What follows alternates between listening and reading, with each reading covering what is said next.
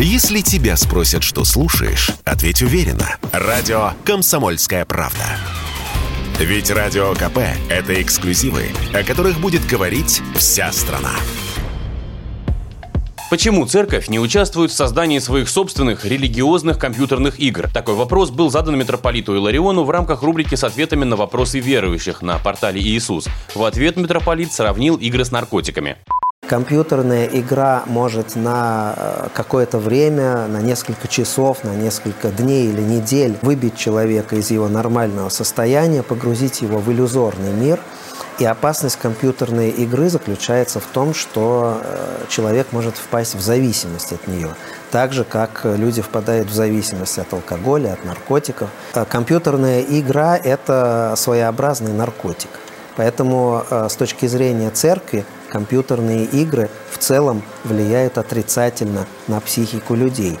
Мы решили разобраться в вопросе и взглянуть на проблему с точки зрения психологии, игрового бизнеса и самих геймеров. В какой момент увлечение играми становится опасной зависимостью? Вот как на этот вопрос Радио КП ответил клинический психолог, специалист по зависимостям Михаил Хорс.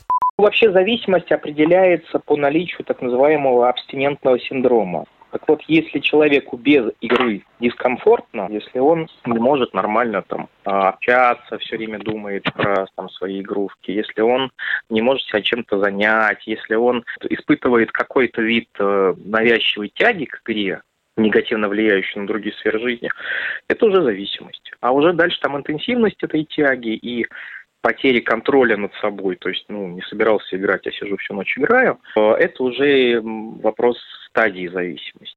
Свою зависимость от игр, сейчас она в прошлом, Федор признает. Несколько лет своей жизни он пропутешествовал по виртуальным мирам фэнтезийной ролевой онлайн-игры World of Warcraft. Да, отняла игра немало, как минимум времени, но и пользу молодой человек сумел извлечь и, кажется, на собственном примере понял, почему подростков так увлекают виртуальные миры я играл по 10 часов в день минимум. Бывало, что я вставал раньше всех, садился за компьютер, чтобы в тишине поиграть, когда никто не дергает. Но в этой игре у меня было общение с друзьями, я управлял рейдами. То есть, несмотря на то, что мне было 19 лет и я ничего не умел, я все-таки э, занимался тем, что разрабатывал эти тактики на боссов, организовывал группы из 10 человек, и мы ходили и побеждали. А, я считаю, что такая зависимость получается, когда человеку нужно общение, человеку нужна какая-то деятельность, какая-то подвижность, нужны, какие-то вызовы. World of Warcraft предоставлял мне ответы на все вот эти три вопроса. Это не физиологическая зависимость.